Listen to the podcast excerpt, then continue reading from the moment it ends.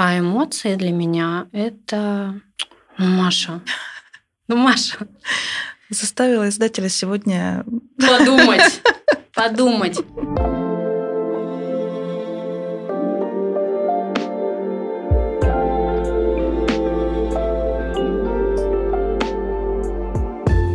Меня зовут Маша Казанцева, это подкаст «На эмоциях», и сегодня у меня в гостях издатель проекта Choice Ксюша Другова.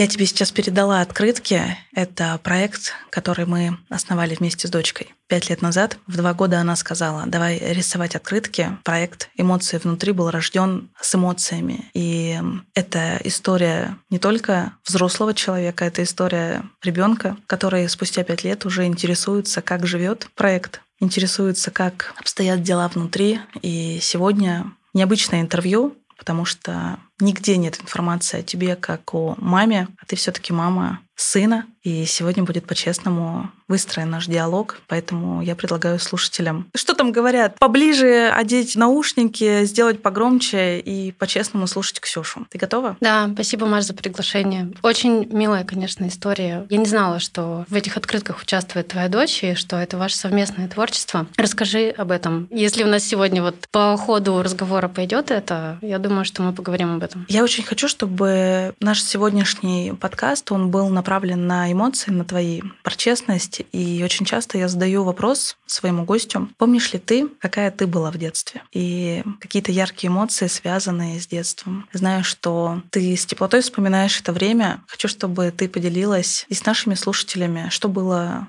в твоем, в Ксюшином детстве, такого, что сейчас вспоминается и становится хорошо? Ну, важно сказать, что я не из Екатеринбурга. Я выросла в обычной деревне, точнее, это село. Недавно я узнала, что деревня от села отличается тем, что в деревне нет храма, церкви, а в селе есть. Вот, я из села. Село Клиновское. Я там родилась и прожила до 17 лет, э, закончила там школу и переехала, когда поступила в университет. У меня была полная семья, мама, папа, до сих пор они есть, все хорошо и младшая сестра, которая младше меня на 5 лет. Свое детство я вспоминаю классным, правда. Когда я от э, своих друзей, приятелей, знакомых, однокурсников слышала истории о том, что они ненавидят свою школу или ненавидели одноклассников, или там у них были какие-то ужасные учителя, я делала так. Э, ну, вообще, как бы в моем детстве такого не было. У нас была самая обычная школа для самых обычных деревенских ребят. Но в моем детстве, когда я жила еще там, видимо,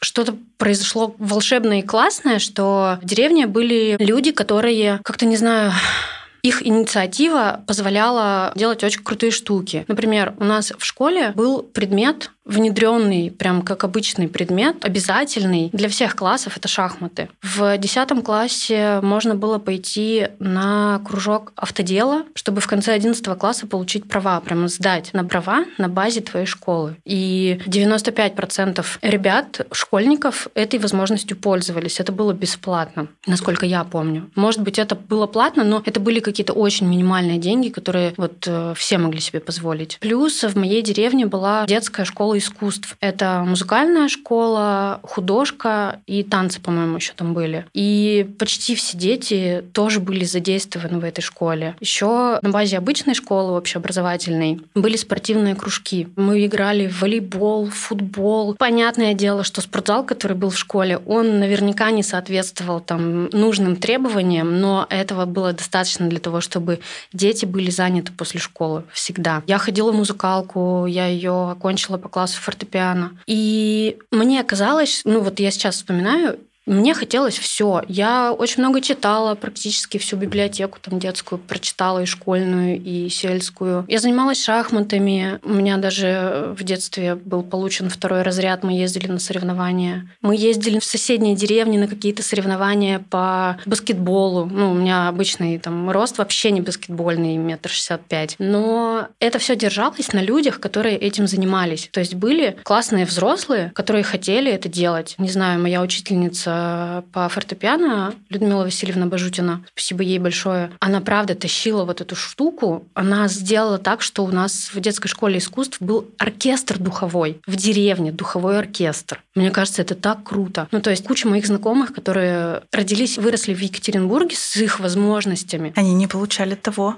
Они не получали этого. Я не знаю, как это устроено. Это не то, чтобы всех родители загоняли, да, ты пойдешь на баскетбол, ты пойдешь на шахматы, ты пойдешь там на флейте играть или на баяне. Нет, это была просто такая среда, где это было нормой, что ребенок ходит не только в школу, он ходит в художку, не умеет играть, он рисует, не умеет рисовать, он там поет или танцует. Ну, короче, вот какое-то дополнительное образование и дополнительный досуг образовательный для ребенка был обеспечен всем. Сейчас, когда я приезжаю в школу, мне так больно смотреть на это, ну потому что те люди, которые занимались с нами, они, естественно, вышли на пенсию, кого-то из них уже нет. Например, моя любимая учительница, которая вела у нас русский литературу, Галина Федоровна, ее уже нет, но она вдохновляла меня, и, может быть, поэтому я гуманитарий больше. Мне кажется, все на людях держалось. Сейчас э, таких возможностей у школы нет, люди ушли. Но, например, мой ребенок на каникулы ездил к моей маме, к его бабушке, дедушке, какое-то время проводил там летом. И они с деревенскими пацанами ходили на футбольное поле, потому что Борис Захарович, который еще учил меня, физкультуру у меня преподавал, он не сидит без дела, он делает кружок на вот добровольных началах и учит ребят в футбол играть. Недавно Мирон нашел дома медаль, Мирон это сын мой, они участвовали в чемпионате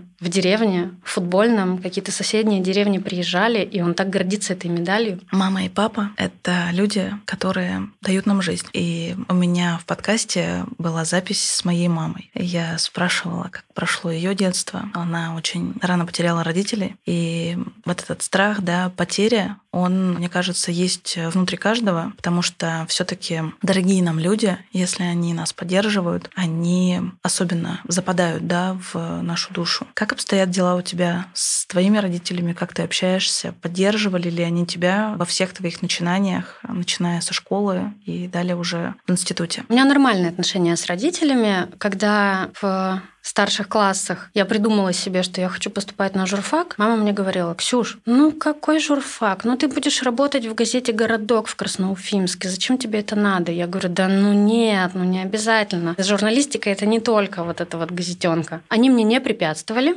Папа возил меня в одиннадцатом классе каждые выходные в город, 130 километров, на подготовительные курсы. Мы ездили с подружкой, моей одноклассницей, с Юлей. Она готовилась к поступлению на факультет международных отношений, а я на журфак. И курсы проводились на Чапаева. Мы хотели поступать в УРГУ, в тот момент еще это был УРГУ, а сейчас УРФУ. И наши папы чередовались. То ее папа нас возил, то мой папа. Никто не препятствовал, вряд ли им было это сильно удобно этим заниматься, но это, конечно, мне помогло. Плюс мне невероятно повезло, что родители могли обеспечить меня финансово. Я сразу переехала в Екатеринбург в свою квартиру. Да, это была как бы маленькая квартирка в Хруще, но на тот момент, естественно, это было супер вау, это вообще там невозможно. Я там в числе каких-то там суперсчастливчиков оказалась. Поэтому огромное спасибо моим родителям за то, что они дали мне вот этот вот билет в жизнь, мне не пришлось ни снимать квартиру, ни жить в общаге. Хотя, по-моему, я даже на общагу-то и не претендовала. Они платили за мое обучение. Хотя я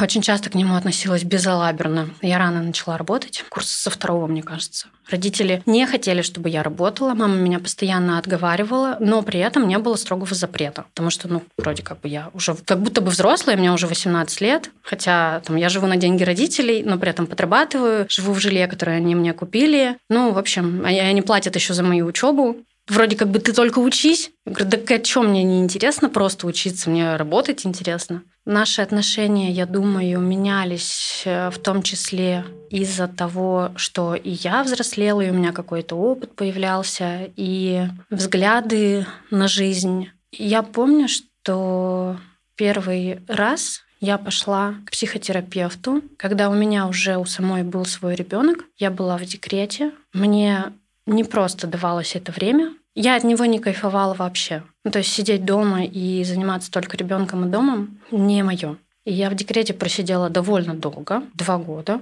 и пошла к психологу со словами, что я говорю, мне мне тяжело, я не хочу относиться к своему ребенку плохо, как мне с ним не поссориться? Как мне сделать так, чтобы в своей голове уложить все вот эти штуки, чтобы мне на него не злиться, что я вот тут вот с ним сижу. Поднялись, естественно, вопросы, а как у тебя было в детстве? А как у тебя отношения с родителями выстроены? Наверное, у каждого ребенка, когда он уже вырастает, есть какие-то, может быть, обиды или претензии или вопросы к родителям. Это абсолютно нормально, мне кажется. И в тот момент, э, спустя некоторое количество сессий у психолога, я, наверное, вот это вот детство детско-родительскую связь, когда ты уже сам взрослый, и он взрослый, уже и ты взрослый, и твои родители взрослые, и вы уже, наверное, на других ролях начинаете строить общение, дружбу и коммуникацию, но в тот момент меня как-то отпустило, что вот вопросы долга, которые ну, вот у меня внутри сидели по отношению к своим родителям. Короче, я перестала на них обижаться в каких-то моментах, и я поняла, что теперь и я взрослая, и они взрослые, и мне уже в какие-то моменты пора перестать себя вести как их ребенок. Это еще связано, наверное, с отношениями мамы и папы, в которых я как бы не должна участвовать. И когда какие-то вопросы сейчас возникают в их отношениях, я говорю, друзья мои, это ваши отношения. Я ваш ребенок, я выросла, я уехала, это ваши отношения, вы друг друга выбираете. Вот вы между собой договариваетесь. Я могу выслушать каждого из них, если у них есть претензии к друг другу, могу, но оставаться друг с другом это только вы принимаете решение не я. Спустя годы ты стала издателем медиа, которая супер популярна в Екатеринбурге. Я не знаю человека, на самом деле, который не хотел бы попасть э, на, так скажем, страницы да, в соцсетях э, вашего медиа. Вот этот формат рекламы, который позволит рассказать о проекте. Я сама принимала участие со своим проектом с открытками. Был какой-то конкурс. Выбрали меня, но что-то пошло не так, и обо мне не рассказали, потому что я вовремя не отправила а, информацию. Суть не в этом даже, на самом-то деле. У меня это... сейчас вот такие большие глаза да. Маша видит. Суть-то даже не в этом, понимаешь? Это про выбор, делать все вовремя, и про выбор поступления в институт, про выбор общения с родителями. Сейчас ты издатель проекта повторюсь, который очень хорошо читается, просматривается. Что говорят сейчас твои родители о том, где ты есть сейчас? О том, какой путь ты выбрала? Если тогда тебе сказали, зачем тебе да, поступать туда, иди каким-нибудь другим путем. Что сейчас? Мама говорит, что я умница. Каждому ребенку важно это слышать. Неважно тебе 5 лет или 35 лет. Я подписала ее на телеграм-канал Чойса. То есть у нее есть телега, она пользуется ей очень редко. Я отправляю туда длинные видео, которые в WhatsApp не помещаются длинное видео, например, про Мироху. Мы особо не разговариваем про мою работу. Иногда я что-то рассказываю, говорю, мы вот с этими работаем, мы вот с этими работаем, мы про это пишем, вот про это пишем. Особо как бы ничего такого. Когда я ей говорю о каких-то своих рабочих планах, она может спросить, а тебе не страшно? И я понимаю, что во многом вот эти какие-то вопросы и ее установки, они же очень сильно про нее говорят, но они не могли не отложиться во мне, потому что она моя мама, и она меня вырастила. И сейчас я уже могу ей сказать, ну, например, да, страшно, или нет, не страшно, но и объяснить, что меня страшит, как это можно преодолеть, а почему я буду это делать, или а почему этого делать не стоит. Короче, иногда я с ней какими-то моментами рабочими делюсь, но наше общение, отношения вокруг этого вообще не строятся. Последний раз она сказала мне, что она мной гордится, мной и Викой, моей сестрой. Она говорит, я благодарю Бога за то, что у меня такие дочери. Пару недель назад она была в санатории в Пермском крае, где-то в деревне. И был день мамы как раз. Я позвонила в санаторий. Я говорю, помогите мне по-человечески, где можно замутить цветы, чтобы туда привезли. Потому что ну, в моей деревне цветочного магазина нет. Я думала, я где-нибудь поищу поблизости населенный пункт, где есть, договорюсь, там заплачу доставку. Мне девушка на ресепшн сказала номер телефона. Все, мы с Викой замутили маме букет, э, ей его доставили, и она была невероятно счастлива. Поэтому, мне кажется, ей вот это вот э, внимание, конечно, очень приятно, особенно когда она там где-то непонятно где, а мы вот это вот сделали, хотя это стоило, блин, 2000 рублей. Ну, это такая ерунда, когда можно маму порадовать. Я ощущаю сейчас в студии такое поле недосказанности где-то внутри каждой из нас, когда мы не до конца можем сказать родителям, что мы их очень сильно любим за то, что они нам сделали. Я, кстати, была в Петербурге, когда был День мамы, но я не отправила своей маме цветы. Я просто поздравила, написала сообщение о том, что мне хотелось ей сказать. Но сейчас в диалоге с тобой я понимаю, что хочется радовать ее. И, возможно, не обязательно это в День мамы. Просто помнить, что они у нас есть. И сказать им спасибо вновь и вновь.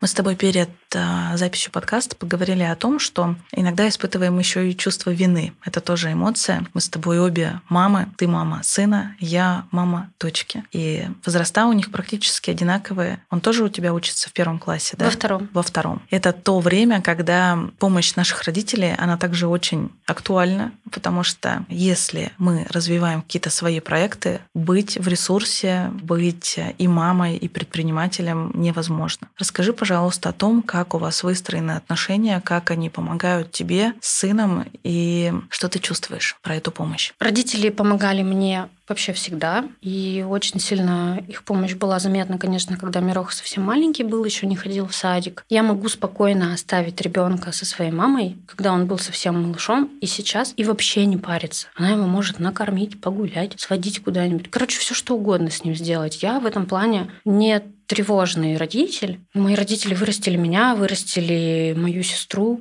Мне кажется, Многие мамы грешат тем, что берут на себя слишком много. Считают, что они незаменимы и только они знают, как со своим ребенком обращаться. На самом деле полная фигня. Можно вспомнить, сколько людей населяет нашу планету. Они все как-то живут, живы и здоровы. Ну, то есть, вот. Я могу отправить ребенка на какое-то время на каникулы своим родителям, хотя они у меня до сих пор работают, э, еще работают вообще в полную мощь. Мама выделит время, поможет вообще всегда без проблем. Сейчас просто у моей родной сестры дочка, которой два с половиной года. И, конечно же, с ней помощи требуется гораздо больше. Одно дело, когда это уже взрослый пацан, с кем можно поговорить, попросить его посидеть одному или помочь даже что-то. А тут совсем еще малоуправляемый человечек, у которого непонятно, что в голове. Я прекрасно понимаю маму, что сейчас, если у нее будет вопрос, кому помочь с ребенком посидеть, мне или моей сестре, вообще без проблем, конечно, моей сестре. Там нужнее. Я Вику понимаю как никто. Особенно мне, когда мама показывала видео, как Алиса, ну это моя племянница, устраивает часовую истерику на ровном месте. Ну вот что-то у нее там в голове произошло, и она просто час орет, потом успокаивается. И такая, у меня с Мироном вообще все в порядке. Давай туда. Вот там твоя помощь нужна. Я знаю, как это сложно сидеть дома с ребенком 24 на 7. И когда ты просто даже куда-то выходишь без ребенка, такой, кайф, я отдыхаю. Я могу выпить кофе спокойно, и никто не сидит у меня на голове. И это прям очень важно. Сейчас, конечно, мне гораздо проще. У меня ребенок с 9 утра до 6 вечера находится в школе. Причем в первый класс он ходил в обычную муниципальную школу. Никак у нас не получилось сделать так, чтобы он оставался на продленку. Поменяли школу, выбрали ее близко к дому, это тоже важный для меня фактор. Никуда ребенка не возить и утром вот этот стресс э, на часовые пробки себе не устраивать. Не знаю, как дальше будет, но пока началка, пока пробуем так. Поэтому я стараюсь все свои дела закончить э, до 6 вечера и спокойно в 6 идти за ребенком. Я в разводе, у Мирона есть папа,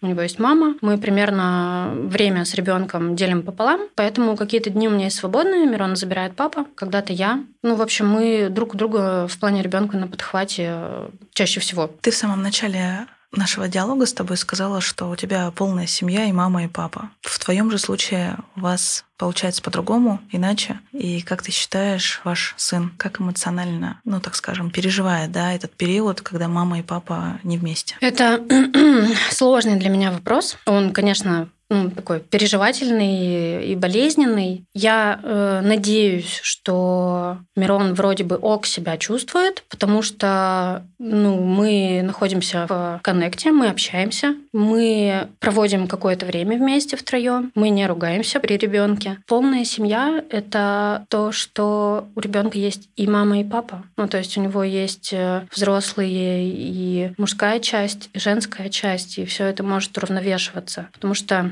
Я много штук не могу делать э, с ребенком одна, да. Ну, например, не то чтобы одна. Ну, для меня явно будет не в кайф поехать на Уктус, тащить своего ребенка восьмилетнего на снегокате в гору. Понимаешь, да? Ну, то есть есть какие-то развлечения вот э, парнячьи. Вот пусть они этим и занимаются. Что-то я могу ему дать как э, мама, там, как девушка, я не знаю. Ну, теплоту и любовь и папа тоже может давать. Ну, короче, что-то я даю Мирону, что-то ему дает папа. Я думаю, что у нас впереди еще много разговоров на эту тему, но пока мне не очень хочется ребенка своего грузить темами, которые, наверное, он не до конца поймет. Почему так произошло? Что там э, в наших диалогах, когда там Мирон, да, не слышит. Вот. Мне кажется, ребенку важно доносить, что у него есть и мама, и папа, и мы его любим, и мы э, будем ему помогать. Мы даже, когда были детские каникулы, в Казань вместе на поезде ездили. Ну, как-то ок было. Я смотрю ваши сторис. Мне очень нравится, что ты вот эти грани разделяешь в соцсетях, показываешь и работу, и семью, и переживания, эмоции, про которые мы не забываем. И в своих сторис я точно так же показываю те эмоциональные моменты моей жизни, когда мне становится тяжело быть мамой, когда у меня возникает чувство вины, что я не та мать года, что не всегда я могу выделить время. Вот Ксюша сейчас закатывает глаза, а я на самом деле внутри иногда переживаю те моменты своей жизни, что, а вот, может быть, мне отменить эту рабочую встречу и лучше пойти с ребенком куда-то. А потом я получаю видео от своей мамы о том, что они сходили вместе на выставку, они счастливы, у них есть фотографии. И я понимаю, что уберечь ребенка, быть всегда с ним, возможно, это не та часть да, жизни, которая должна быть всегда. И пусть меня закидают тапками, да, в любом случае ребенок должен проживать самые разные эмоции и не только с мамой, и не только с папой. Мне кажется, люди, которые прочитали, что выходит интервью с э, Ксенией, издателем проекта Choice, думали, что сегодня будет э, диалог-то про рекламу, да, про продвижение, про медиа, про СМИ, а сегодня такой диалог вообще про жизнь, про маму, про человека. И я очень хочу у тебя узнать, какая ты в жизни, потому что, наблюдая за тобой на каких-то светских событиях, на каких-то мероприятиях, я вижу, что ты такой стержень, ты деловая, ты в работе. Как ты эмоционально сама справляешься с эмоциями? Я могу материться. Ну, мне кажется, эмоции не надо держать в себе, надо их как-то выдавать тому, кто готов их принимать. Э, близкие люди знают э, мои какие-то особенности, что я могу быть не сдержана, я могу позлиться, я могу поругаться, я могу материться, я могу У нас даже в чате с подружками есть э, фразочка «лить яд».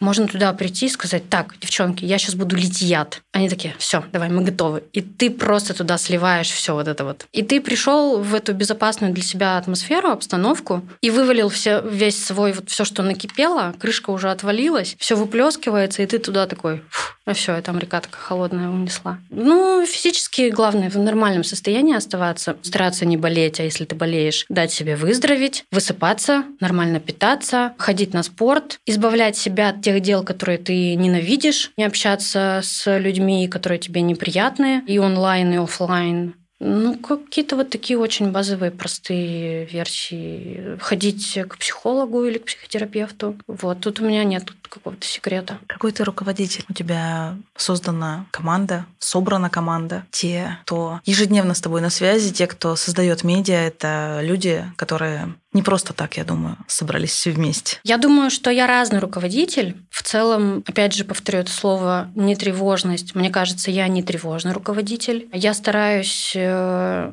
человеком, который и вдохновит, и покажет команде, что я за них, в Choice много моих ценностей транслируется, но Choice — это не я, там есть команда. И они мне могут отказать в чем то Если я приду с каким-то предложением, которое команде не откликнется, хрен там что сделает, на самом деле, кто, кто-либо.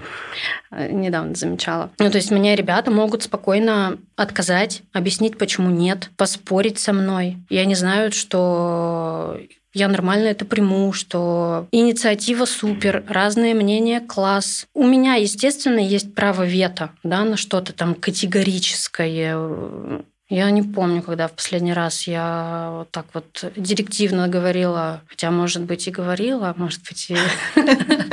Может быть, я даже и не помню, что это звучало так. Но люди, мне кажется, у меня не так часто меняются. То есть э, те, с кем мне комфортно работать и кому со мной работать комфортно, остаются на несколько лет. Я спокойно отпускаю людей. Меня можно уволиться и устроиться обратно. Вообще без проблем. Ну, то есть я могу понять какие-то вещи, которые касаются не работы, а личных каких-то переживаний своих коллег. Могу предложить помощь, если я правда могу чем-то помочь. Прошу ребят быть честными. Ну, то есть э, ко мне можно прийти и сказать, Ксюш, у меня, не знаю, я с парнем рассталась, мне прям хреново ужасно. Я не могу работать или там я смогу работать тогда-то, тогда-то. Ну, то есть со мной об этом можно можно поговорить и знать, что я, может быть, пойму. Я ребятам транслирую, и они меня могут поддержать, например, про декабрьский режим работы. Я прям заранее ребятам сказала, работы будет много, она будет разная. Иногда нужно будет работать в выходные. Сразу скажите, кто может, кто не может, как мы будем существовать в этом. Ну, то есть, чтобы они понимали, что это напряженный месяц. В итоге я не встретила ни одной там какашки в ответ. Ну, в этом сообщении мало приятного, что, ребят, будем фигачить еще больше. Но они понимают, что это временно, они понимают, зачем, они понимают, почему. Потому что у нас впереди почти там, две недели отдыха, и мы практически не будем работать в это время. Сейчас мы работаем на то, чтобы вот там отдыхать подольше. Ну, какие-то человеческие нормальные отношения, но при этом мы никогда внутри не позиционируем себя как какая-то семья там, или друзья. Нет, у меня хорошие отношения со всеми ребятами, но при этом не топлю я за семейственность, я топлю за классную, комфортную работу вместе. Ты характеризовала себя, какая ты, про нетревожность, да, про эмоциональность, про прожитие разных эмоций. Какой чойс? Хорошенький.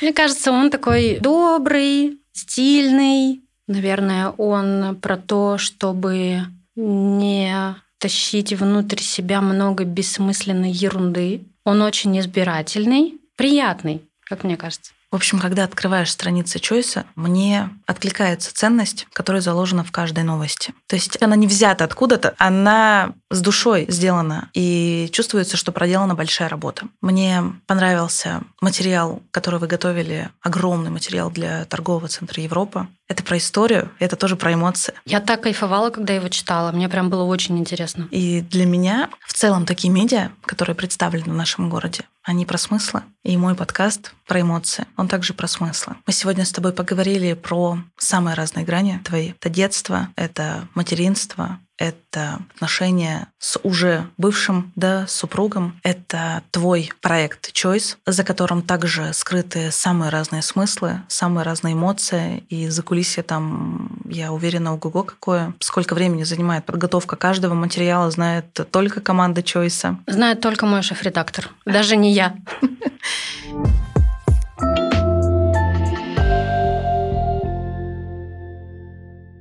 А еще перед э, подкастом мы с тобой поговорили о том, что ты любишь делать и что не любишь. Я думаю, что слушателям будет классно узнать о том, что любит Ксюша в развитии своего проекта, за что ты отвечаешь, что тебя вдохновляет, Поделись, пожалуйста. Такой вопрос сложный, Маш. Я сейчас, знаешь, э, когда пару лет пройдет, я этот подкаст послушаю. Интересно будет вспомнить. Я просто сейчас на финишной прямой э, в ремонте. А я на начальном этапе.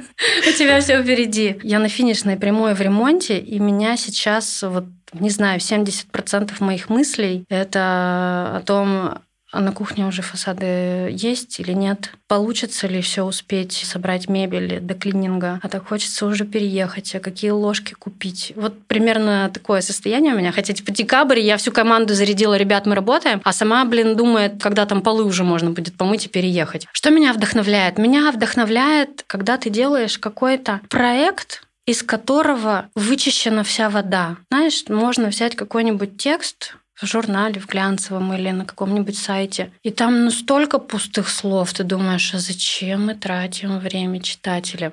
Вот для меня это ценность — давать что-то полезное и прикладное. Не только в редакционных текстах, но и в рекламных.